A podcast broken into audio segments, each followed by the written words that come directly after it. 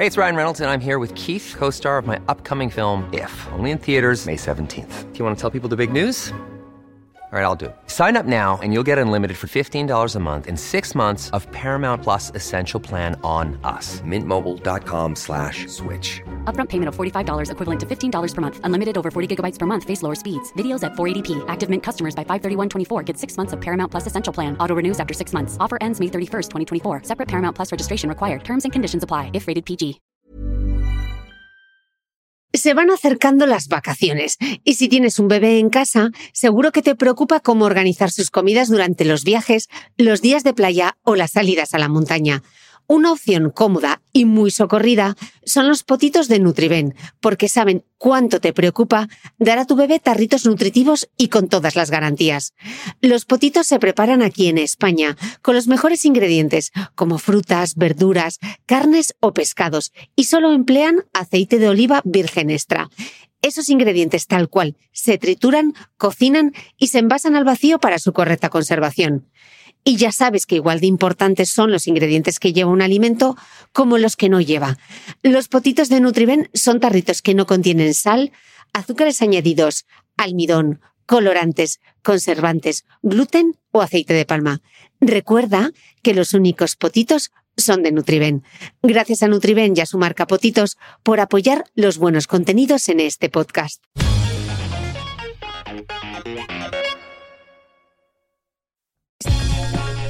Si quieres descubrir mis apuntes de esta entrevista, mis notas personales y otras anécdotas de cómo se hace el podcast de Cristina Mitre, te invito a suscribirte a mi nueva newsletter a micrófono cerrado, donde compartiré material inédito de mi podcast y otras muchas cosas que solo podrás leer y escuchar allí. Suscríbete en www.cristinamitre.substack.com, repito, www.cristinamitre.substack.com y todos los domingos recibirás en tu email mi newsletter a micrófono cerrado. Te dejaré también link directo en las notas del podcast que como siempre comparto en mi blog www.debeautymail.es.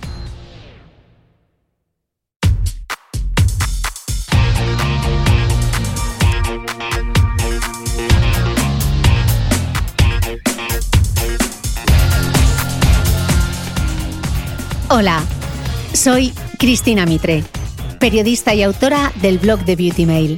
Bienvenido a este nuevo episodio de mi podcast, un espacio semanal en el que entrevisto a grandes expertos de la salud y el bienestar para que aprendamos juntos a vivir mejor.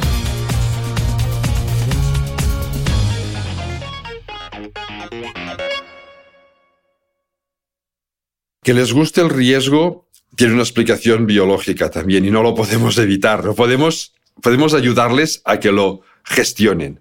Evitarlo no. Les gusta el riesgo porque cuando hacemos una actividad arriesgada y vemos que salimos airosos de esa actividad, se nos activa, los adultos también, ¿eh? se nos activa esta zona del cerebro que antes ya he mencionado, el estriado, que provoca sensaciones de recompensa, de bienestar y de placer.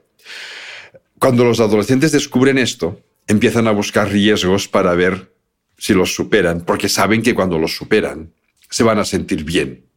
Y a todo el mundo le gusta sentirse bien. Los adultos ya lo gestionamos un poquito mejor, ya sabemos que según qué riesgos es mejor no tomarlos, pero ellos no lo saben y lo están ensayando todo. Eso es normal. Claro, lo que hay que evitar es que los riesgos que tomen puedan ser claramente lesivos para sí mismos o para su entorno. En la película de los 80, El chip prodigioso, un Dennis Quaid en miniatura viajaba con su nave por el cuerpo del hipocondríaco Martin Short. Si fuiste al cine a ver esta película como adolescente, es muy probable que hoy los adolescentes sean tus hijos, tus sobrinos o los hijos de tus amigos. Acompáñame entonces en este viaje por el cerebro adolescente que vamos a hacer, aquí y ahora, guiados por mi invitado, el biólogo y genetista David Bueno, verdadero experto en el tema. El viaje va a estar lleno de aprendizajes, cambios, riesgos, emociones sin control y alguna pataleta tormentosa. Pero como dice David, hay luz al final del túnel. Allá vamos.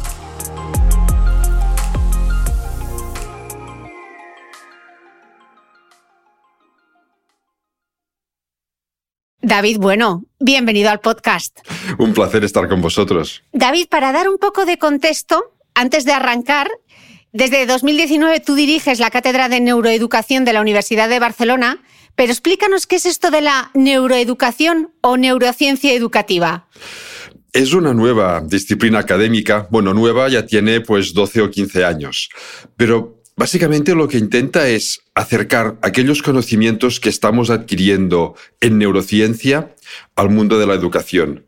Entender cómo funciona, cómo se construye, cómo se reconstruye y cómo madura el cerebro con el objetivo de optimizar un poquito más los procesos educativos, buscar de qué manera podemos motivar mejor a nuestros alumnos, que, lo que los conocimientos que adquieren queden más fijados, pero sobre todo pensando siempre a largo término, que queden más fijados ahora para que les sean más eficientes posteriormente en su vida. Es como construir personas tan integrales como sea posible. Mm, fascinante. Luego vamos a ir viendo paso a paso eh, cómo es el cerebro de los adolescentes. Eh, parece que esto de no entender a los adolescentes, David, es algo ya histórico, ¿no? Los jóvenes de hoy no tienen control y están siempre de mal humor. Han perdido el respeto a los mayores, no saben lo que es la educación y carecen de toda moral. Esto ya lo decía Aristóteles. Sí, sí, sí. Los clásicos griegos ya tenían, parece ser, los mismos problemas con, los adolescentes que, no, que nosotros. ¿Por, qué nos cuesta, por qué nos cuesta entenderles y, y por qué los adultos tendemos a pensar que nosotros como adolescentes fuimos mucho mejores que ellos? Tiene relación con la manera como se va construyendo nuestro cerebro a lo largo de toda nuestra, nuestra vida. Nos suceden muchas cosas, tenemos muchísimas ideas, vivimos muchas experiencias, pero a la larga nuestra vida nos parece siempre lineal. Es lineal, pero las muchas ramificaciones que se nos abrieron y que no seguimos terminan pasándonos desapercibidas. Todas esas dudas que tienen los adolescentes, todos esos ensayos que tienen que hacer, para poder consolidar su vida adulta y tienen que hacerlos. Todo esto, cuando después somos adultos, lo filtramos con respecto a lo que ahora somos, lo que ahora hacemos y cómo ahora nos sentimos. Y todo el resto queda en un, en un rinconcito del cerebro. No es que lo olvidemos completamente, pero es como si ya casi no formase parte de nuestras vidas. Entonces tenemos la sensación de que nuestra adolescencia, bueno, pues fue mucho mejor de lo que realmente fue, porque hemos terminado siendo unos adultos, pues más o menos sensatos. y por eso nos cuesta tanto entender estos vaivenes de los adolescentes, todas estas dudas que tienen y todos los ensayos que tienen que hacer con, con, su, con su propia vida. Pero no solo los, los antiguos griegos. O sea, no es que sea algo de la civilización occidental, incluso Confucio tiene frases parecidas en la civilización oriental. Así que es algo que es propio de la misma humanidad. Entiendo entonces por lo que dices que hay un motivo de que exista la adolescencia, ¿no? ¿Cuál sería la razón evolutiva que se esconde detrás de la adolescencia? ¿Para qué sirve? La adolescencia tiene un motivo biológico y, evolutivo clarísimos y tiene relación con la complejidad de nuestro cerebro y de nuestros comportamientos. Somos la especie biológica más compleja desde el punto de vista de comportamientos, de pensamientos. Somos la única especie realmente creativa que hay en toda la naturaleza. Y eso lo que hace es que nuestro cerebro tarde más tiempo en formarse. La adolescencia se incorporó en el, Homo sapiens, en nuestra especie. Antes de nuestra especie no había adolescencia había una infancia, una infancia corta, que ya en los antecesores nuestros, Homo erectus, Homo habilis y compañía, se alargó, dando lugar a una segunda infancia que nos llevaría hasta desde los cuatro años hasta la preadolescencia. Eso es nuevo de los homínidos, de nuestro propio linaje, pero incluso con esto no era suficiente para adquirir todos los conocimientos que hacen falta para ser adultos humanos. Y por eso la biología se inventó la adolescencia. Es un paso intermedio entre la infancia y la juventud de edad adulta.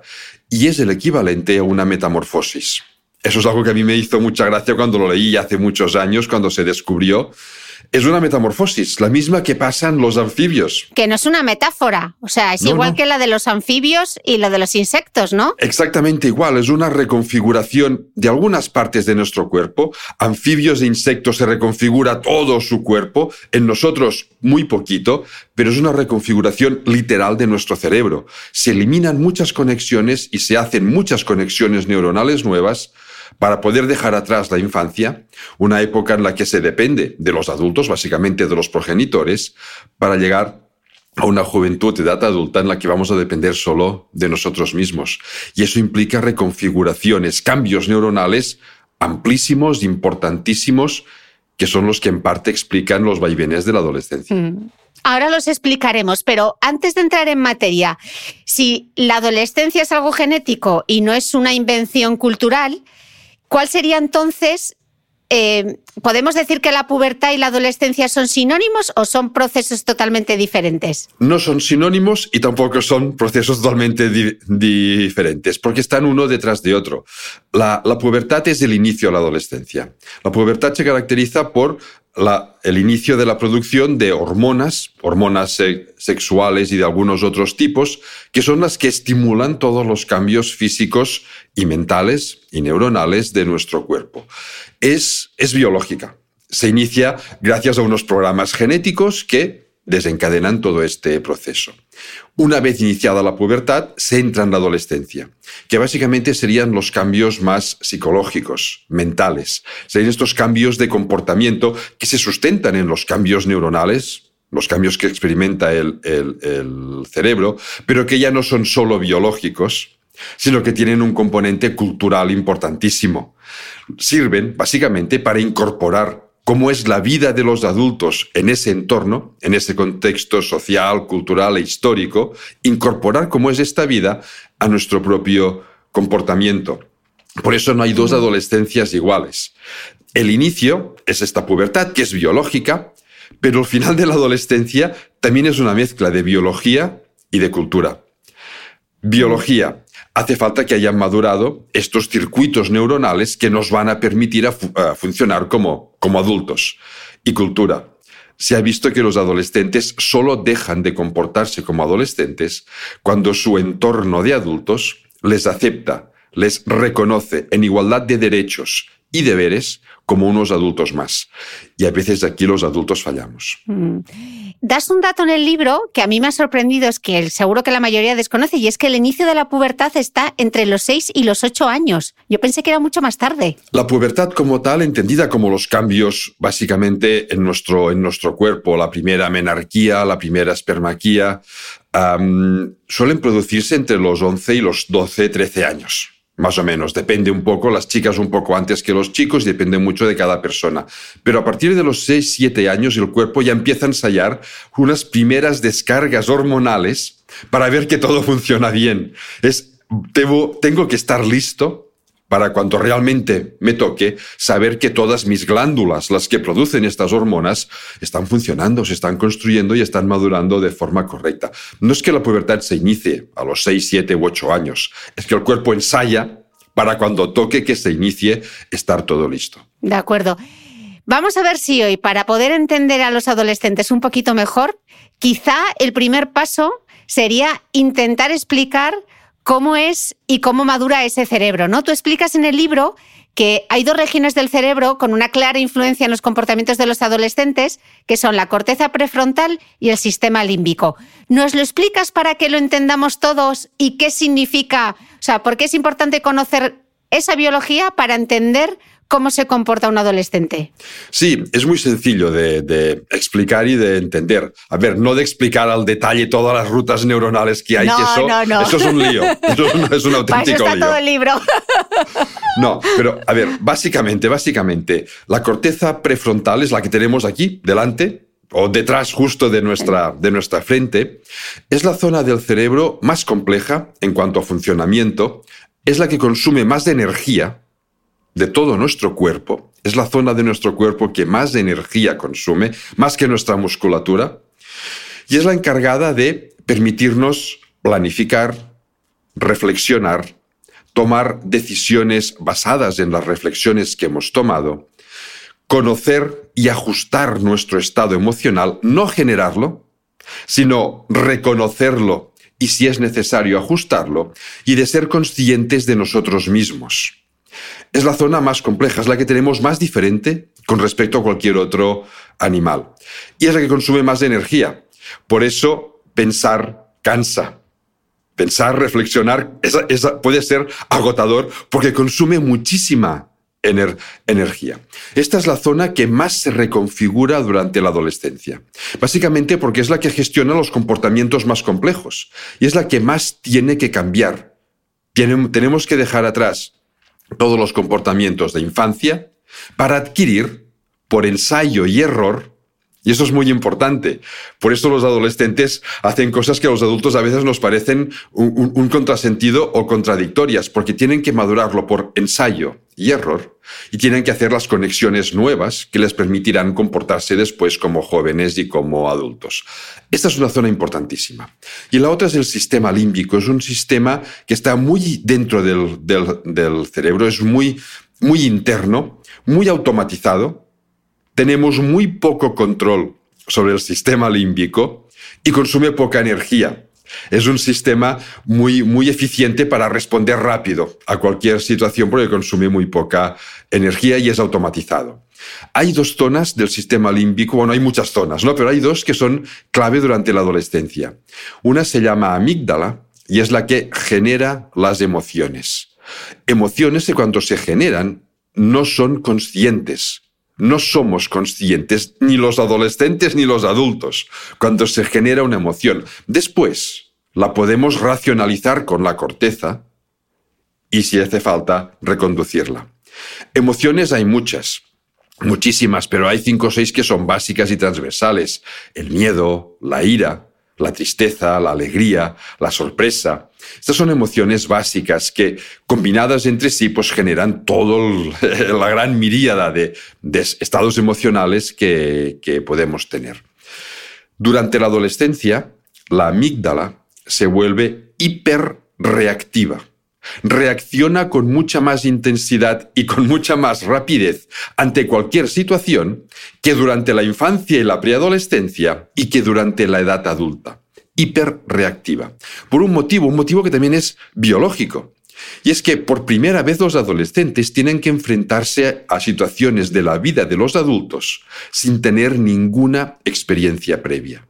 Y la amígdala es lo que les permite, lo que nos permite responder de forma rápida, automatizada, sin pensar. Porque si pensamos, a veces no llegamos a tiempo. El pensamiento reflexivo es mucho más lento. Mucho más lento, estamos hablando de centésimas de segundo, pero es que, perdón, de décimas de segundo, pero es que las emociones son centésimas o milésimas de segundo. Hay mucha diferencia. Por eso los, adolescentes tienen esos ah, ataques, esos arranques emocionales. Ante una posible situación de amenaza, rápidamente les entra miedo o les entra ira. La ira es una emoción que nos lleva hacia una agresividad defensiva para protegernos. O alegría cuando una cosa les sorprende. Y van pasando de unas a otras con mucha velocidad porque es hiperreactiva. Ahora combinemos una amígdala emocional hiperreactiva con una corteza prefrontal que es la que gestiona las emociones, que está siendo reconfigurada y que por lo tanto pierde eficiencia de funcionamiento. Emociones a tope y poca eficiencia para conocerlas y gestionarlas. Y queda una tercera parte en el sistema límbico, que es lo que se llama el estriado, que es la zona que nos proporciona sensaciones de placer, de recompensa, de bienestar los adolescentes descubren que hay actividades que les activan el estriado. Y como provoca recompensa, placer y bienestar, buscan ensayar cualquier situación que se les ponga por delante para ver si eso les produce alguna sensación de recompensa o no. Y ahora combinemos las tres cosas. Ganas de tener recompensas, hiperreactividad emocional y poca capacidad o menos capacidad, menos eficiencia para gestionar todo esto. Es un adolescente.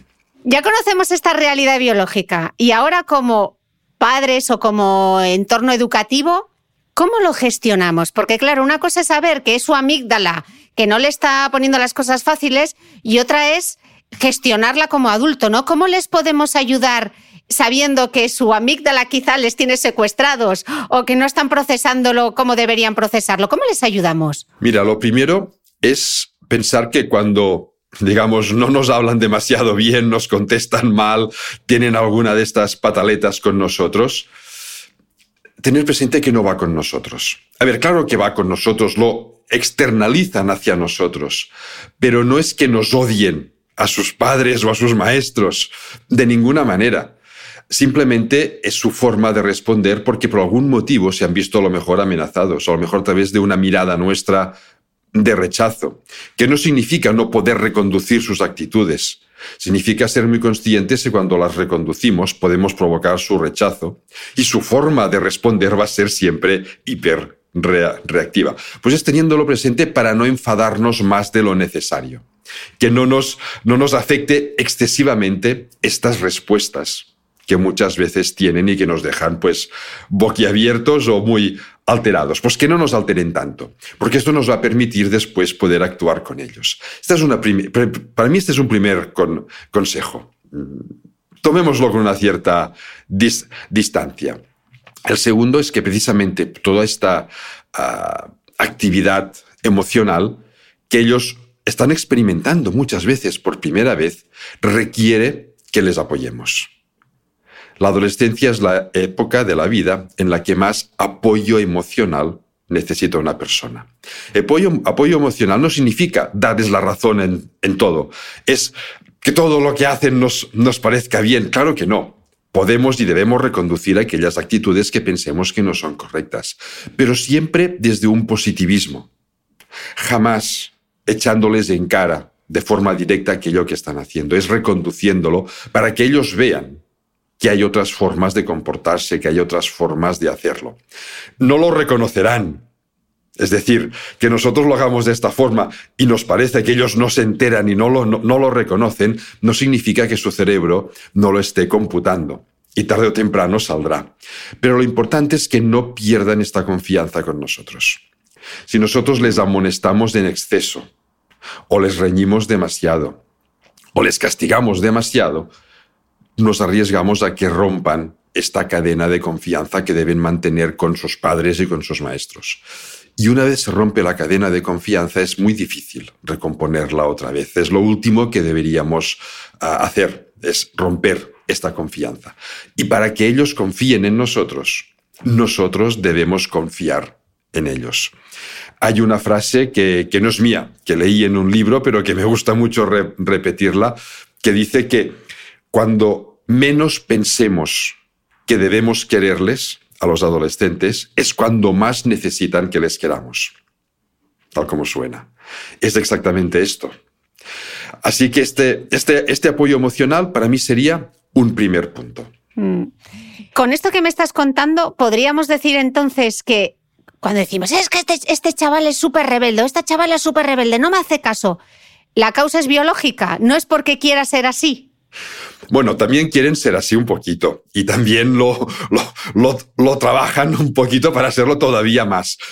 Pero es una causa biológica. Los adolescentes son rebeldes porque su cerebro les impulsa a romper límites.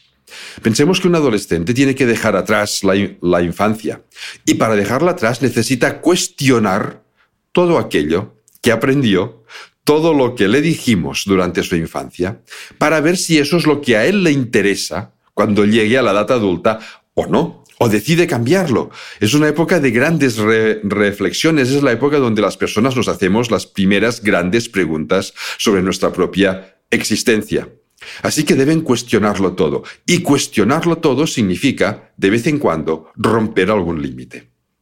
La rebeldía de los adolescentes. Deben tener límites para poderlos romper. Y eso es muy importante. Un adolescente sin límites no madura tan bien porque no tiene nada a qué enfrentarse. Un adolescente con un límite muy restrictivo o que seamos muy punitivos cuando se lo salta, tampoco madurará tan bien. Necesitan tener límites y debemos saber que los necesitan para poderse saltar algún límite de vez en cuando. Y luego gestionar, gestionarlo, cuando se saltan los límites, claro, estarán diciendo, claro, claro, qué fácil, pero cuando se saltan los límites, ¿qué hago? bueno, eso depende entonces de qué límites se salten y hasta qué punto se lo, se lo salten. A ver, yo siempre hablo de una, es una experiencia muy, muy, muy personal, pero el primer día que uno de mis hijos salió de noche, nos, nos preguntó a, su madre y a, y a mí, eh, ¿a qué hora tengo que volver? Íbamos a decirle nosotros a la una de la madrugada, pero le dijimos, oye, ¿tú qué crees? Es tu primera noche que sales. Dice, ¿a las doce os parece bien? Dijimos, vale, fantástico, a las doce.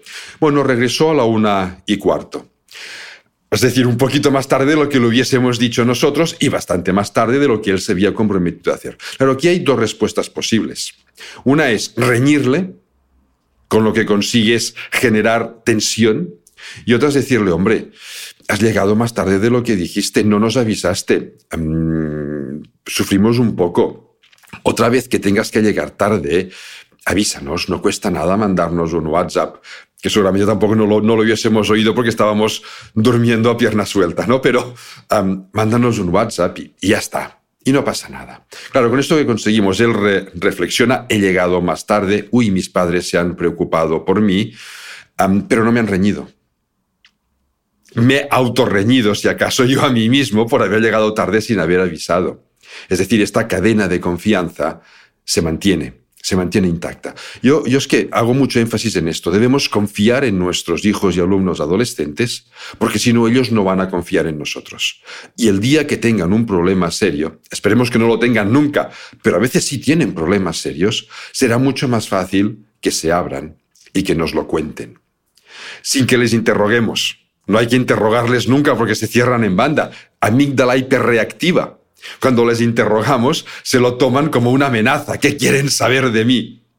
Es simplemente estar cerca para cuando quieran hablarnos, estar a punto para escucharles. Eh, David, hablemos del papel de las emociones, que lo has mencionado antes. Tú explicas en el libro que lo que los adolescentes piensan y sienten también influye en el desarrollo y en la construcción de su cerebro. O sea que, por un lado, su cerebro es más fuerte en esta etapa, pero también es más vulnerable que nunca, ¿no? Sí, es más fuerte porque es muy, muy plástico. A ver, la plasticidad cerebral es esta capacidad de hacer conexiones nuevas, conexiones entre las neuronas, y son estas conexiones las que van almacenando todos los nuevos conocimientos. La adolescencia es una época de grandísimos aprendizajes y el cerebro es muy, muy plástico. Esto les da mucha robustez. Son capaces de aprender muchas cosas y de reconducir muchas actitudes, incluso actitudes que no estén bien asimiladas o bien aprendidas durante la infancia, pueden reconducirse durante la adolescencia. Es una segunda ventana de oportunidad, porque su cerebro cambia y podemos favorecer estos cambios. Y al mismo tiempo, es su mayor debilidad. Porque todos los estados emocionales que tenemos también generan conexiones dentro de nuestro cerebro. Si un adolescente vive su adolescencia con temor, por el motivo que sea, con temor, con ira, con sensación de que le están rechazando. Todo esto le va a generar, unos estados emocionales que van a reconfigurar su cerebro y que van a influir en su vida adulta. No es lo mismo un adolescente que viva su adolescencia de esta forma todos los adolescentes tienen momentos de temor, de ira y se sienten rechazados en algún momento u otro. Eso no debe preocuparnos, es una tendencia general. No es lo mismo esta tendencia general que un adolescente que lo viva pues con ilusión, con motivación, con alegría. La alegría es una emoción básica que no significa fiesta y juerga. La alegría implica confianza. Una cara alegre nos genera confianza. Pues un adolescente que viva su entorno pues con esta alegría, con capacidad de sorprenderse de lo que está aprendiendo, esto va a reconfigurar sus redes neuronales de una forma muy diferente a uno que lo viva pues con temor, con miedo, con, con ira, incluso ira por el motivo que sea. y esto va a influir en su vida adulta, va a terminar de, de configurar cómo va a ser su, su carácter posteriormente. Eh, David, en este podcast algunos expertos han hablado sobre la importancia de esa alfabetización emocional. ¿Cómo podemos nosotros ayudar a los adolescentes a poner nombre a esas emociones y por qué es importante que sepan verlas, diferenciarlas, experimentarlas? Mira, poner nombre a las emociones es difícil. Es difícil porque como son preconscientes, cuando las hacemos conscientes ya las hemos filtrado por nuestras experiencias previas. Y a lo mejor lo que yo llamo de una forma, tú lo llamarías de una forma, no digo radicalmente diferente, pero sí ligeramente diferente. Pero sí que es importante hablar de emociones o expresarlas, no hace falta ni tan siquiera hablarlo con palabras, expresarlas, no, no reprimir los estados emocionales a través de la cara, de la mirada, que es como los comunicamos de forma también automática. La mejor forma es ya empezando desde la primera infancia. La alfabetización emocional empieza en el nacimiento. A ver, pocos días después de nacer, los recién nacidos ya empiezan a fijar su mirada en la cara de sus cuidadores para entender qué estados emocionales les están transmitiendo ¿Cómo deben reaccionar ellos ante estos estados emocionales? Tener sus propios estados emocionales y ver cómo los adultos reaccionamos ante sus estados emocionales. Así que esta educación emocional empieza en el nacimiento y debe mantenerse toda la vida, hablándolo, mostrándolo con el ejemplo. Yo creo que otro aspecto en el que a veces fallamos los adultos es en dar este ejemplo. Antes decía este necesario apoyo emocional y un segundo punto básico para mí es el ejemplo que damos los adultos a los adolescentes, a los niños y niñas, por supuesto también, pero también a los adolescentes. Si yo, por ejemplo, voy conduciendo con el coche y llevo a mis hijos detrás y les voy hablando de la importancia de ser educados con las demás personas, y hay un coche que se me cruza delante sin avisar y yo empiezo a soltar improperios. Claro, me he asustado, pero si empiezo a soltar improperios y no lo reconduzco, ¿qué mensaje les estoy transmitiendo a mis hijos que están detrás? Que esto de ser educados está muy bien decirlo, pero que a la hora de la verdad no hace falta hacerlo, porque yo no lo hago. Es el ejemplo. Mm. Y esto en todo, incluso con los aspectos emocionales. Si un día estoy triste, estoy triste y lo cuento. ¿Por qué estoy triste? ¿Porque me ha ido algo mal en el trabajo? ¿Porque me he enfadado con un compañero? ¿O estoy enfadado? Y lo digo, tenemos derecho a estar enfadados a veces, pero lo cuento. Muchas veces el simple hecho de contarlo hace que este estado emocional se nos rebaje. Bueno, pues a través del ejemplo les estamos enseñando, dando pautas, vías, para que ellos también conozcan, valoren y reconduzcan sus estados emocionales. Además de las emociones, hablas en el libro del sentimiento de soledad y hay un dato que recoges que me ha impactado bastante. Eh, se trata de un estudio publicado por la Asociación Americana de Psicología que demuestra que los efectos sobre la salud física de sentirse solo equivale a lo que produce fumar 15 cigarrillos cada día. Dices que a nivel cerebral y mental el impacto de la soledad en la infancia y la adolescencia es notable. Sí, es una de las etapas de la vida, la adolescencia especialmente, en la que tienen más tendencia a sentirse solos. se sienten solos porque por primera vez se enfrentan al mundo solos. O sea que es normal que se sientan solos. Lo que no podemos dejarles es que se sientan excesivamente solos. Es, de, de nuevo, es este apoyo emocional. Tienen que sentirse parte de su familia, parte de su centro educativo, tienen que sentirse acompañados, no sobreprotegidos, pero sí acompañados por si sucede algo. Estos estados emocionales de soledad provocan cambios bioquímicos en el cerebro, que una de las cosas que hacen, por ejemplo, es bajar la eficiencia del sistema inmunitario. Una persona que se siente sola tiene más tendencia a enfermar que una persona que se siente acompañada por su entorno. Algo tan, iba a decir, tan físico, tan biológico como, como esto. Y por supuesto en aspectos mentales, en aspectos mentales mm, de cualquier tipo, incluso que pueden una soledad, un sentimiento de soledad muy elevado durante la infancia y la adolescencia puede terminar, puede, todo siempre es todo estadístico, ¿eh? pero puede terminar desembocando posteriormente en algún tipo de, patología incluso. Luego te preguntaré sobre el confinamiento y la COVID-19, pero David, mencionabas antes que la adolescencia era como una segunda oportunidad para generar eh, más conexiones neuronales eficientes, ¿no? Para nuestra vida como adultos. Sabiendo esto, ¿cómo podemos aprovecharlo? ¿Cómo podemos ayudarles a que aprovechen justamente ese momento que están haciendo todas esas nuevas conexiones? Pues estimulándoles. El estímulo es importantísimo y con esto es la tercera palabra que a mí me encanta siempre enfatizar en adolescencia. Apoyo emocional, ejemplo y estímulo. No sobreestimularles. La sobreestimulación tiene efectos negativos porque puede llevar fácilmente al estrés, pero sí mantenerles ese estímulo por, por conocerse a sí mismos, por relacionarse con otros adolescentes, no solo a través de las pantallas y de los chats, sino físicamente, relacionarse jugando, relacionarse paseando, charlando presencialmente, ese estímulo por adquirir conocimientos nuevos, ese estímulo para que se den cuenta de que a través de la adolescencia van a llegar a una edad adulta donde van a ser independientes. Y eso es algo que debería ser muy motivador para una persona. Da un cierto miedo, por supuesto, cuando estás toda tu infancia dependiendo de los adultos que te digan pronto vas a ser independiente, eso pues da un cierto miedo, y de ahí la necesidad de, apoyo, pero es mantenerles viva esta llama de, la motivación, del estímulo. Una persona sin motivación es una persona que no busca objetivos a su vida, por lo tanto que le es mucho más fácil caer en tristezas, en depresiones o incluso en el consumo de sustancias tóxicas porque, total, ¿para qué?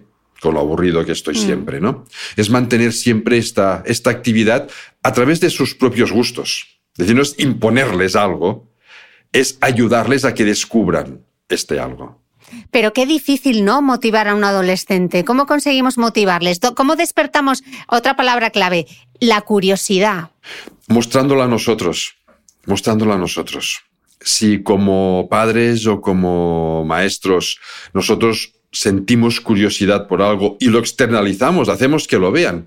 Curiosidad por algo que estamos leyendo, curiosidad por, por, um, por una noticia que hemos oído, por, no sé, por hacer alguna actividad nueva, les estamos contagiando este placer por la curiosidad. De hecho, la curiosidad genera cambios bioquímicos en el cerebro que estimulan sensaciones de bienestar y de, y de placer.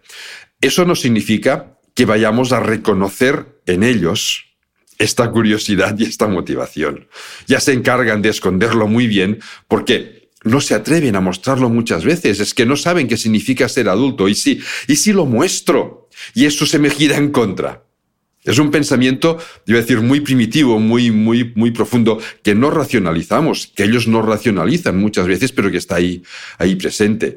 Es darles este ejemplo sin esperar demasiado que nos lo muestren, y no pincharles demasiado para que nos lo muestren. Lo importante es que ellos lo vean a su alrededor para que se vayan contagiando de esto. The jewelers at BlueNile.com have got sparkle down to a science with beautiful lab-grown diamonds worthy of your most brilliant moments. Their lab-grown diamonds are independently graded and guaranteed identical to natural diamonds, and they're ready to ship to your door. Go to Bluenile.com and use promo code LISTEN to get $50 off your purchase of $500 or more. That's code LISTEN at Bluenile.com for $50 off. Bluenile.com code LISTEN. Hey, I'm Ryan Reynolds. At Mint Mobile, we like to do the opposite of what Big Wireless does. They charge you a lot, we charge you a little. So naturally, when they announced they'd be raising their prices due to inflation, we decided to deflate our prices due to not hating you. That's right. We're cutting the price of Mint Unlimited from $30 a month to just $15 a month. Give it a try at mintmobile.com slash switch. $45 upfront for three months plus taxes and fees. Promote for new customers for limited time. Unlimited more than 40 gigabytes per month. Slows. Full terms at mintmobile.com. ¿Sabías que los bebés son capaces de autorregularse y comer lo que necesitan? Hasta el primer año, la leche ha de ser su alimento principal, bien sea lactancia materna o artificial, y poco a poco podrán ir probando diferentes texturas y alimentos. Ahora, con buena temperatura, a todos nos gusta salir más de casa, y en verano pasamos mucho tiempo fuera, en la playa, la montaña o recorriendo el mundo. Si tienes un bebé que ya ha empezado con la alimentación complementaria, Para esos momentos puedes contar con los diferentes tarritos que ofrece Potitos. Hay recetas para bebés desde 4 y 6 meses y solo llevan ingredientes como frutas, verduras, carnes o pescados que se trituran y se envasan tal cual. Los potitos de Nutriben son tarritos seguros, fáciles de conservar y transportar, ya que no necesitan refrigeración, tan solo mantenerse en un lugar fresco. Se calientan en microondas o al baño María, sin conservantes ni azúcares añadidos. Gracias a Nutriben y a su marca Potitos por ser nuestro mecenas del mes.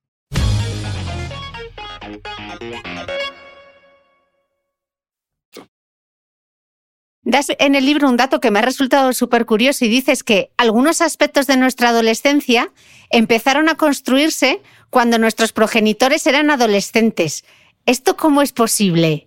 Sí, eso tiene relación con un aspecto biológico que se llama epigenética.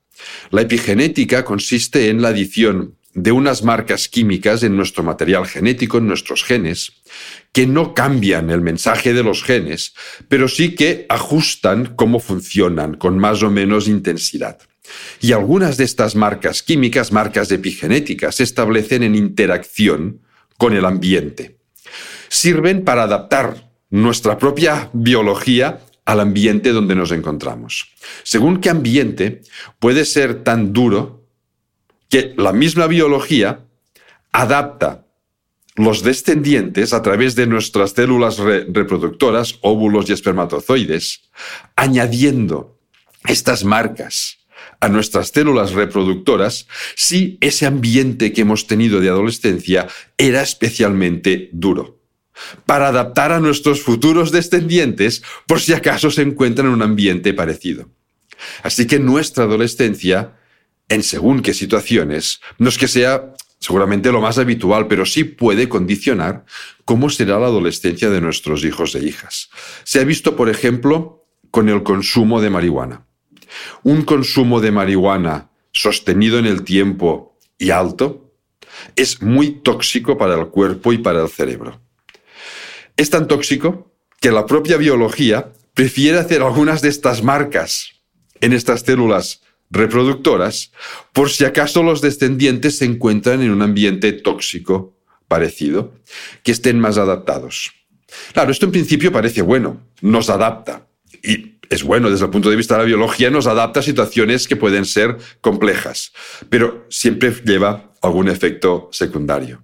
En este caso, que es uno de los más estudiados, estas marcas que se establecen en nuestra adolescencia y que van a afectar o que pueden llegar a afectar a nuestros descendientes, inducen, favorecen que cuando estos descendientes lleguen a la, a la adolescencia sean menos curiosos, con menos capacidad de motivarse, con menos capacidad de reflexionar y con más propensión a sufrir tristeza, depresión, y ansiedad.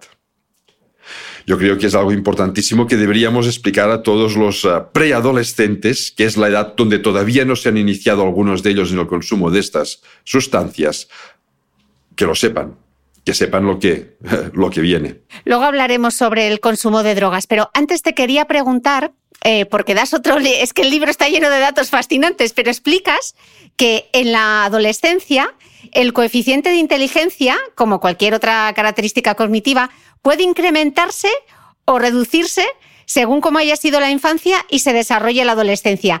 ¿Qué es lo que más influye en los cambios del coeficiente de inteligencia? Porque la respuesta viene con sorpresa. Adelanto.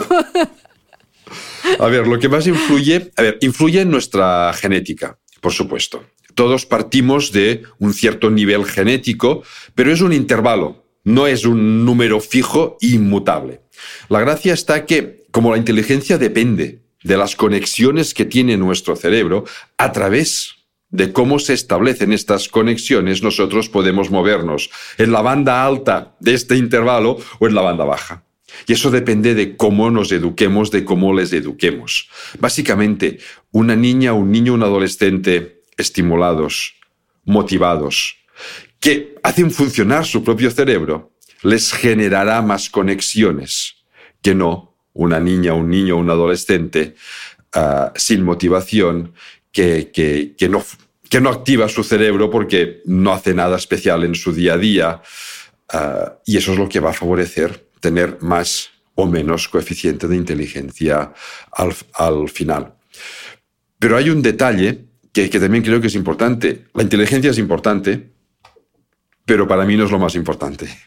Lo más importante es cómo gestionamos nuestro propio estado para aprovechar esta inteligencia o no. Una persona puede ser muy inteligente, pero no saber gestionar su propia vida y no le va a servir de nada o de poco le va a servir.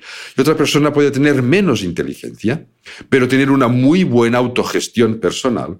Le sacará un provecho altísimo y le será mucho más fácil ser feliz, sentirse a gusto consigo misma durante toda su, vida. Qué importante este mensaje. Em, estábamos hablando antes de la, de, la, de la, soledad, de la gestión de las emociones, y yo sé que en 2020 diste en la UNESCO una conferencia sobre los efectos que estaban teniendo las restricciones sociales y el confinamiento debido a la gestión de la pandemia de la COVID-19 en todos los adolescentes y en los jóvenes. David, en aquel momento, ¿a qué conclusiones llegaste y has hecho un seguimiento en estos dos años? Sí, Mira, en ese momento me basé en unos 50 trabajos científicos que se habían publicado los últimos seis meses, porque no había más tiempo tampoco para, para hacerlos. Eh, trabajos publicados, trabajos realizados en muchos países diferentes de todos los continentes y todos coincidían en indicar que las restricciones, los confinamientos, estaban provocando una disminución de la curiosidad, de la motivación y sobre todo un incremento de ansiedad, de estrés y de síntomas compatibles con la depresión en estos adolescentes simplemente porque no podían socializar con sus compañeros. En la adolescencia, un adolescente busca sobre todo socializar con sus iguales, con otros adolescentes, que tiene toda su lógica. No va a socializar especialmente con niñas y niños. A ver, también lo hará si, si son de la familia o esto, pero no lo busca expresamente porque justamente está intentando dejar atrás su infancia. Socializar con los adultos le genera un pequeño problema. Y es que no sabe cómo relacionarse con los adultos porque él no ha sido jamás adulto. Tiene que aprenderlo. Con quienes se siente en igualdad de condiciones con otros adolescentes. Y además es con estos otros adolescentes con los que va a construir la sociedad del futuro. No la construirá con las que ya somos adultos, que ya seremos muy mayores cuando ellos tengan nuestra edad. Es con sus compañeros. Estas restricciones y estos confinamientos, que lo que estoy diciendo no es una crítica a que haya habido restricciones y confinamientos, porque los aspectos sanitarios eran también importantísimos. Pero sí que lo que han hecho es que no puedan socializar tanto como su cerebro les pide automáticamente, biológicamente, que hagan. Y eso activa la amígdala en sensación de amenaza. Necesito y no puedo. ¿Qué pasará? Una amenaza. La amenaza se gestiona a través del miedo, a través de la ira, a través de la tristeza. Y esas son las emociones que muchos de ellos han vivido en un grado superior al que es habitual en la vida de un adolescente. Y eso es lo que les puede condicionar en el, en el, futuro. Eso es lo que conté. Eh, fue en diciembre del 2020 cuando di esta, esta conferencia y presenté este, este informe. Y en este año que ha pasado desde entonces hay ya pues como 80, 100 artículos más que han trabajado sobre esto y todos apuntan exactamente en la misma línea y todavía lo están ah, diciendo más, que está sucediendo más incluso de lo que parecía en ese momento. En mi opinión, nos olvidamos de, eh, nos olvidamos de muchas cosas, pero nos olvidamos de los adolescentes. Ya que había horarios, por ejemplo, para sacar a pasear a los perros, que me parece fantástico, por supuesto, ¿por qué no haber puesto unos horarios? Con restricciones, no más de seis adolescentes juntos, pero que, que los adolescentes pudiesen salir a la calle, con mascarilla, con distancias, pero encontrarse entre ellos, ir a darse una vuelta por el barrio. ¿Vale? Yo creo que eso, eso nos hubiese solucionado muchos problemas que estamos teniendo actualmente. ¿eh? Yo como soy, soy, tutor de un grupo de alumnos en la, de, del grado de biología y, y, es el año que más me he encontrado con consultas debido a, a esto, a estados emocionales que no saben cómo, cómo tirar adelante porque no pueden con su propia alma. ¿Vale? Mm. Siempre hay alguno, pero jamás tantos como, como este año. Hablemos del estrés, David, porque muchas veces tú piensas, un adolescente, ¿cómo va a estar estresado un adolescente? ¿Por qué va a estar estresado un adolescente? Sí, pues los adolescentes sufren estrés y de una manera muy diferente a la de los adultos. ¿Cómo lo experimenta un adolescente? ¿Cómo le afecta y por qué es importante tenerlo en cuenta? Los adolescentes tienen un estado casi como de estrés crónico, suave, pero que les es mucho más fácil pasarlo a moderado o agudo, que es el estrés realmente perjudicial. El, el motivo también es biológico. A ver, el estrés es una reacción fisiológica y mental ante una situación que pueda conllevar una amenaza. Y lo que hace es mantenernos atentos a esa posible amenaza y por lo tanto perdiéndonos otros aspectos.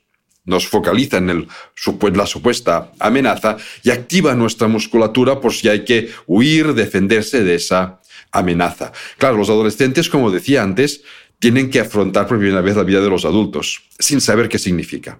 Por lo tanto, puede haber muchas amenazas en su día a día, muchas más que un niño o una niña que están protegidos por su entorno de adultos. Así que este nivel algo más elevado de estrés es que incluso es biológicamente sano. El problema es cuando a través de sus actividades, de, de las relaciones con los demás, ese estrés incrementa por encima de este nivel basal. Bueno, que es que no lo podemos evitar, es que son así los, los adolescentes, ¿no? Lo que hay que evitar es que este estrés continúe incrementando. Pero es que hay otro efecto, y es que en los adultos, cuando el cerebro detecta que el estrés empieza a cronificarse, produce una hormona de nombre impronunciable. Yo, perdona, ¿eh? pero si no lo leo, soy capaz de, de, pronunciarlo también. Es una hormona de un nombre muy largo, da igual. Yo me lo, me lo he apuntado, a ver si lo sé decir la tetrahidropegnanolona. Ah, correcto. Lo has dicho muy bien. Vaya palabra. Sí, por eso. Bueno, pues en el cerebro de los adultos, cuando se detecta que el estrés empieza a cronificar, se produce esta hormona cuya función es ayudar a disminuir este estrés cuando no está obedeciendo a ninguna amenaza real.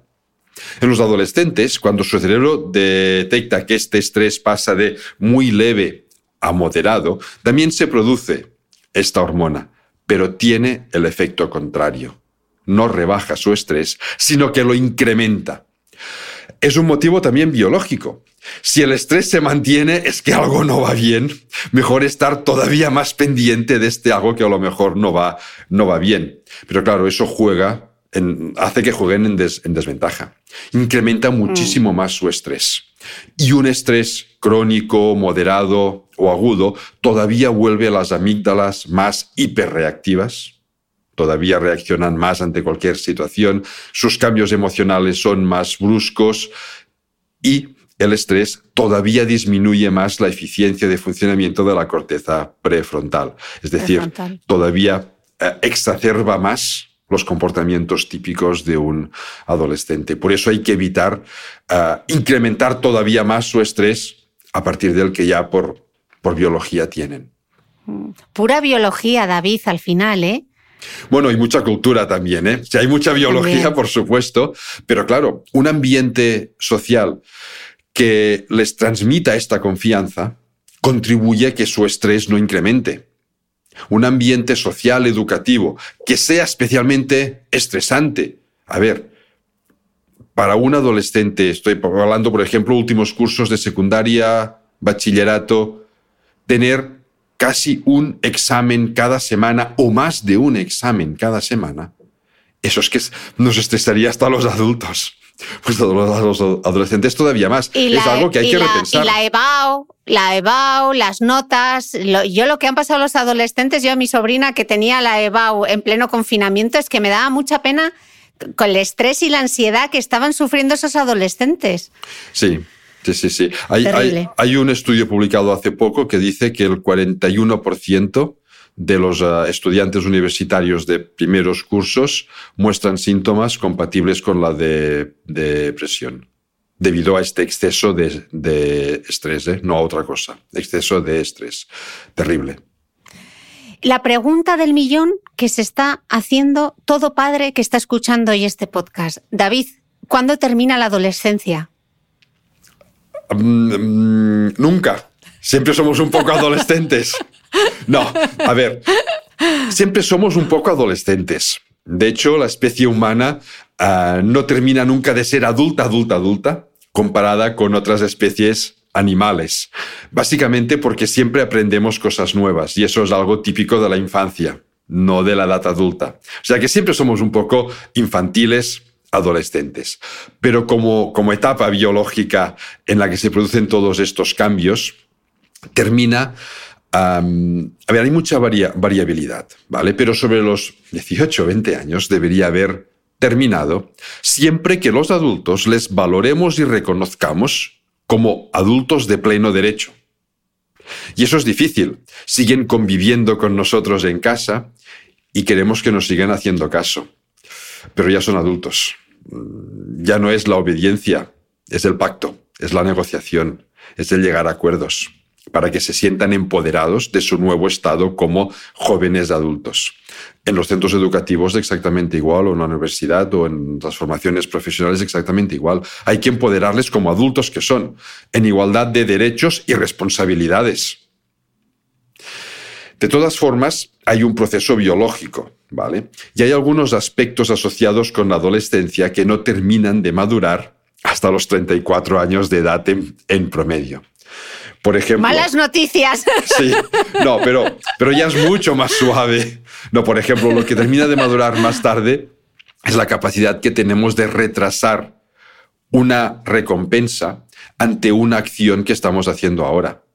Por eso los adolescentes, y los jóvenes, ¿eh? necesitan más inmediatez. Cuando hacen una cosa esperan encontrar una recompensa del tipo que sea, emocional, económica, profesional, muy cercana en el, en el tiempo. Y los adultos, los que hemos superado estos 34 años, pues podemos demorarlo incluso décadas.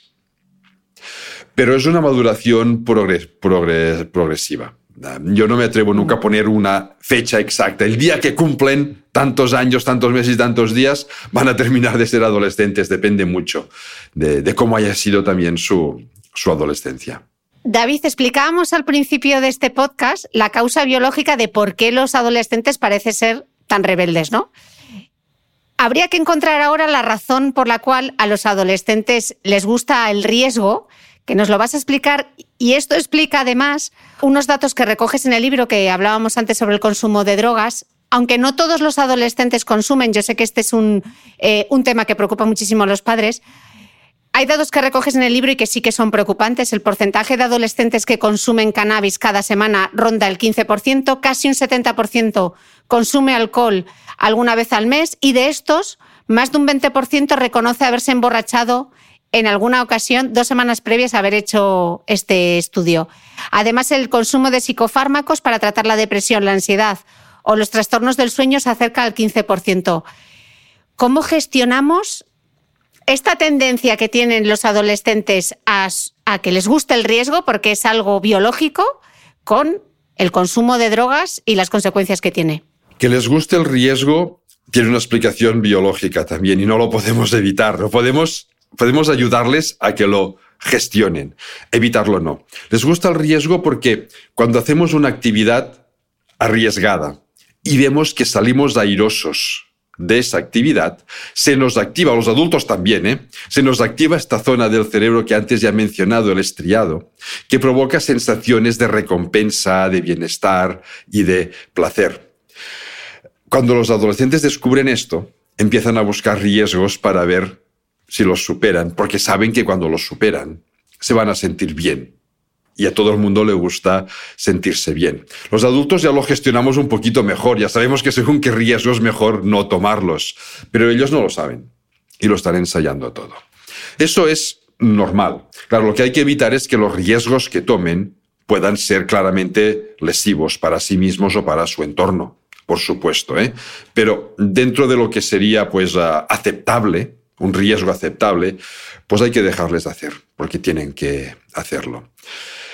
La cuestión es que ah, este estriado, esta zona que provoca pues, sensaciones de recompensa, de, de placer, esta zona es la que se activa cuando se consumen sustancias estupefacientes, tóxicos, marihuana, alcohol o cualquier otro tipo de estas, de estas drogas. Por lo tanto, el consumo de drogas activa sensaciones internas de recompensa y de placer. Aunque uno se pueda sentir físicamente muy mal, a ver, una borrachera te debes sentir fatal. No sé, yo no, honestamente no he tomado, a mí no me gusta tomar alcohol, así que no, no sé qué es una borrachera, pero, pero, pero por lo que he visto en compañeros míos se encuentran fatal, es igual. Porque el cerebro por dentro está percibiendo una sensación de recompensa, lo que les estimula, de nuevo, a consumir alcohol, a consumir marihuana, a consumir lo que, lo que sea. Y todas estas sustancias son tóxicas para el cerebro, dificultan el establecimiento de conexiones neuronales, por lo tanto el cerebro madura peor cuando se consumen estas sustancias. Claro, ¿cómo lo podemos evitar? Pues es facilitándoles que encuentren motivación, que encuentren estas sensaciones de sentirse a gusto, de recompensa, en actividades diferentes a la de consumir estos productos. Es facilitándoles este estímulo para que encuentren algo que les satisfaga en su vida. Sea leer, sea mirar películas, sea ir a hacer deporte. El deporte es importantísimo. El deporte también activa el estriado y genera sensaciones de recompensa. Tendrían que hacer más deporte. No tiene ningún sentido tener a los adolescentes sentados en sillas, en aulas, durante seis horas cada día para que después cuando salgan tengan que ir a casa a estudiar y hacer deberes sentados en una silla de nuevo. No tiene ningún sentido para un cerebro adolescente.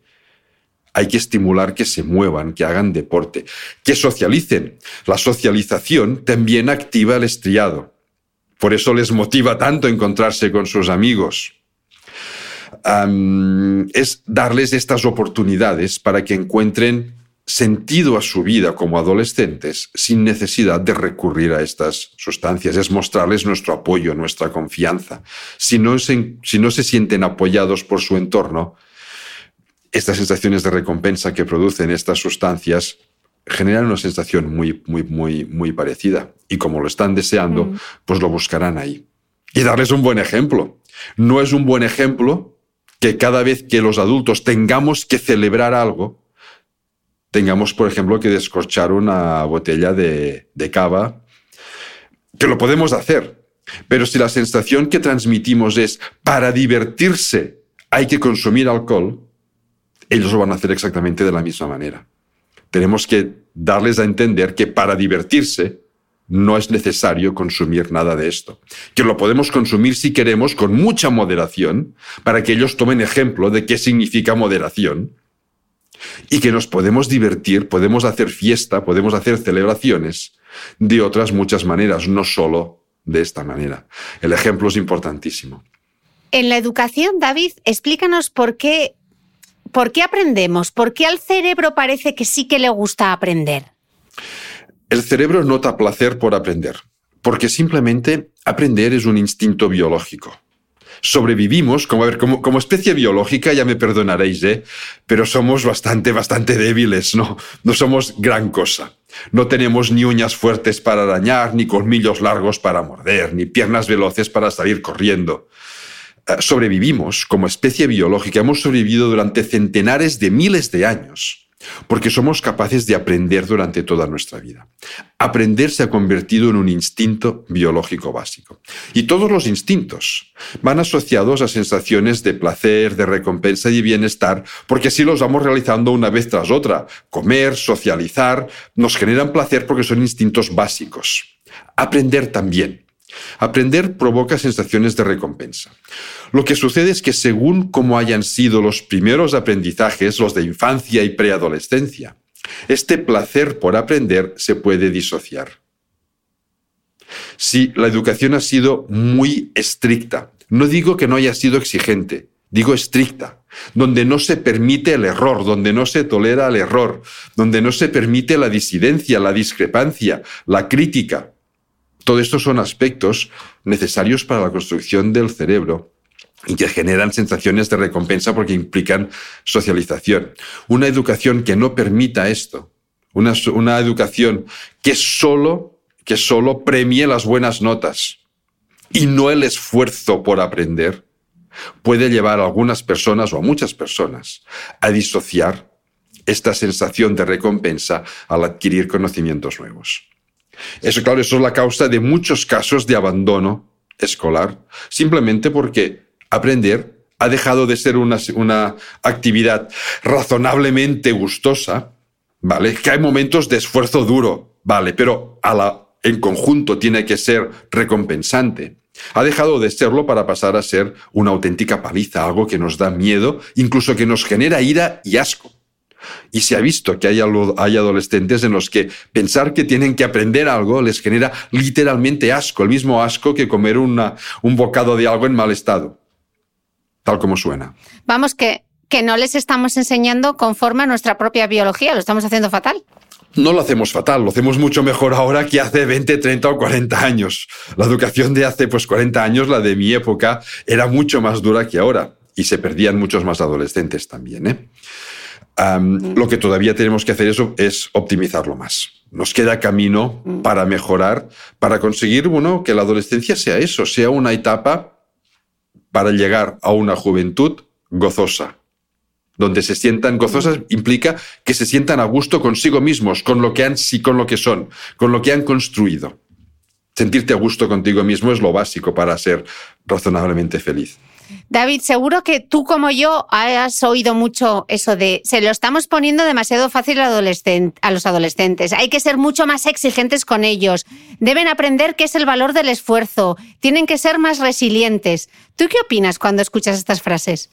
Bueno, pues que en parte tienen razón, pero no lo estamos haciendo bien para conseguirlos. Lo estamos haciendo a veces en la dirección contraria. A ver, ¿tienen que valorar el esfuerzo? Por supuesto. En la vida hay que esforzarse muchísimas veces, y eso los adultos lo sabemos todos, y hay que transmitírselo de esta manera. Pero, ¿valoramos su esfuerzo? Porque si les decimos que deben esforzarse, pero no valoramos su esfuerzo, sino solo valoramos el punto final de aquel esfuerzo, no siempre los esfuerzos nos salen bien. A veces nos pasamos días trabajando en algo y sale un churro al final.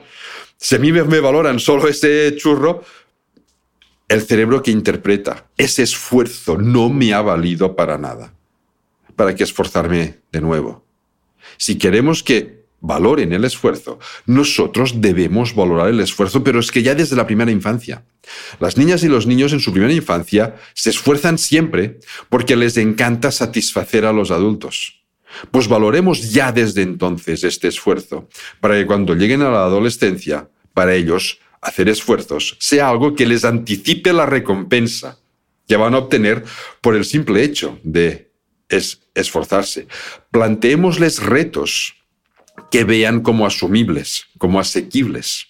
Cuando un reto lo vemos como asequible, nos activa mecanismos de motivación que generan también recompensa. Cuando un reto lo vemos como inasumible, genera todo lo contrario. Busquemos retos que estén a su, a su alcance y apoyémosles siempre. Tienen que ser resilientes, por supuesto. Muchas veces les hiperprotegemos. No hay que hiperprotegerlos. Hay que darles confianza, pero no hiperprotegerlos. Si les hiperprotegemos, si les sacamos siempre las castañas del fuego, pues no van a aprender a ser resilientes. Claro, esto muchas veces pasa porque no podemos estar tantas horas como nos gustaría con ellos. Todos tenemos jornadas laborales muy apretadas, muy extensas, pues planteémonoslo. ¿Podemos hacer como mínimo una comida al día con nuestros hijos? ¿O ni siquiera eso? Porque si no podemos, planteémonoslo. Porque es que si no, ¿cómo vamos a poder educarles de forma distendida? Cuando, no, cuando tenemos los adultos la sensación de que no podemos dedicarles suficiente tiempo, tenemos la tendencia a hiperprotegerlos. Para que se sientan bien, no, pues no se van a sentir bien, porque ellos ya ven que no estamos todo el rato que deberíamos con ellos, pero es que además no les ayudamos a ser resilientes, a sacarse sus propias castañas del fuego, a superar las dificultades. Em, hay que dejarles espacio para que lo hagan sabiendo ellos que siempre podemos estar mm, apoyándoles. David, teniendo entonces en cuenta todo esto que nos has explicado sobre la educación, sobre cómo funciona el cerebro de los adolescentes, ¿cómo crees entonces que debería... Esta es una pregunta difícil, ¿eh? ¿Cómo crees que debería ser entonces eh, un colegio público o un concertado no privado en 2022. ¿Qué cosas sí se podrían hacer ya en los colegios que no se están haciendo? Y no es por cuestión de dinero. Uh, lo primero es no saturarles con, con tantos aprendizajes que no significa disminuir la dificultad de los aprendizajes. Cuando digo esto, a veces siempre hay alguien que me dice, claro, si se lo ponemos fácil, todos irán bien. No, no, no, no. No es ponerlo fácil. Es que tengan tiempo para disfrutar de las dificultades del aprendizaje. Si les atiborramos de datos y conocimientos, ¿dónde está el disfrute? Este placer por aprender. Yo en mi opinión, disminuiría los contenidos curriculares sin disminuir la dificultad para dar tiempo a que incluso los docentes disfruten de su tarea de ser docentes. Porque si no, ni los propios docentes podemos muchas veces disfrutar porque estamos más pendientes de hay que terminar este tema mañana porque debo empezar el siguiente porque se acerca no sé qué prueba. Y el disfrute disfruten no, no, no entendido como grandes fiestas, ¿eh? nuestra sensación íntima de, bueno, pues estoy a gusto con lo que hago, me voy a dormir feliz, con una sonrisa en la boca. Esto es, esto es, es, clave para nuestra propia autoconstrucción. Yo lo que haría es esto, es esponjar un poco, es permitirles tener más ratos de interacción entre ellos, más trabajo colaborativo aspectos sociales y socializadores del cerebro que les provocan recompensa, más movimiento en las aulas. No tiene ningún sentido estarte toda una mañana sentado, bueno, si a media mañana salen a tomarse un bocadillo fuera. No sé. Ah, son aspectos que sin ninguna inversión económica ah, lo facilitarían. Claro, aquí tenemos los problemas de bueno, hay unos finales de etapa donde parece que hay que cumplir con una serie de exigencias, pues habría que repensarse desde el sistema educativo cómo queremos que sean estos finales de Planning for your next trip? Elevate your travel style with Quince. Quince has all the jet-setting essentials you'll want for your next getaway, like European linen, premium luggage options, buttery soft Italian leather bags, and so much more. And is all priced at 50 to 80% less than similar brands. Plus, Quince only works with factories that use safe and ethical manufacturing practices. Pack your bags with high-quality essentials you'll be wearing for vacations to come with Quince. Go to quince.com/pack for free shipping and 365-day returns. De etapa. Tal vez valorar todavía más las competencias que no los aprendizajes conceptuales que se van a olvidar. Y que actualmente los tenemos a un clic de nuestro móvil o de nuestra tableta.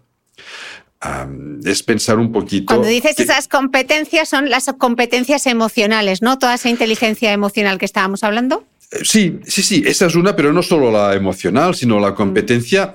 Ser resiliente es una competencia. Dejemos que se equivoquen para que aprendan a ser resilientes. La competencia, esforzarse, es una competencia estimulemos este esfuerzo porque lo vean recompensado para que adquieran esta competencia. No solo las competencias pues digitales o competencias de búsqueda de información, de todas estas competencias también, por supuesto, pero hay unas competencias que sirven hagas lo que hagas en tu vida adulta. Y serían estas las emocionales, la de esfuerzo, la de resiliencia, la social, saber cómo hablar con otras personas sin que se te enfaden o sin enfadarte tú con ellas. Llegar a acuerdos es una competencia básica. Saber discutir sin pelear, ¿no? Correcto. Discutir tiene dos abierto. Claro, discutir tiene dos significados principales. Uno es pelearse y otro es razonar argumentadamente. Pues aprender a razonar, a argumentar, a basar tus opiniones en algo, no en porque a mí me lo parece, que es algo muy... También lo hacemos los adultos. ¿eh? Esto es así porque a mí me lo parece. Bueno, o no. Busca un argumento un poquito más de peso para apoyar tu opinión. Todo esto son competencias que hagas lo que hagas en tu vida adulta, son básicas. Totalmente. David, yo me he quedado con tres palabras mágicas que las tengo aquí apuntadas ya en un post-it. Estímulo, ejemplo y apoyo. Pero antes de despedirte, me gustaría aprovechar que te tengo aquí para que lances un mensaje A todos esos padres que ahora mismo están desesperados con sus adolescentes, que no saben cómo gestionarlos y que no ven luz al final del túnel. Bueno, el túnel tiene luz al final. Así que aprovechemos que el túnel es finito, que se termina, para también disfrutarlo un poquito nosotros. No nos enfrentemos a la adolescencia de nuestros hijos porque no vamos a salir airosos si nos enfrentamos. Acompañémosles, apoyémosles, sabiendo que a veces, bueno, pues nos va a, a disgustar muchas de sus actitudes, como a nuestros padres les disgustaron las nuestras. Y tengámoslo presente. David, un lujazo charlar contigo. Qué viaje hemos hecho por el cerebro y por la adolescencia. Me lo he pasado fenomenal charlando y he aprendido un montón. Seguro que los escuchantes también. Muchísimas gracias y hasta la próxima. Un placer y hasta la próxima.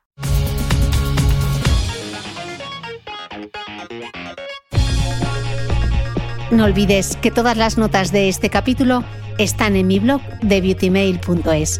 Además, si no quieres perderte ninguna entrevista, suscríbete a el podcast de Cristina Mitre en tu reproductor de podcast habitual. Y un último favor, si me escuchas en Apple Podcast o en Spotify, regálame una reseña, porque así ayudas a que este podcast siga creciendo. Muchas gracias y nos escuchamos de nuevo el próximo domingo.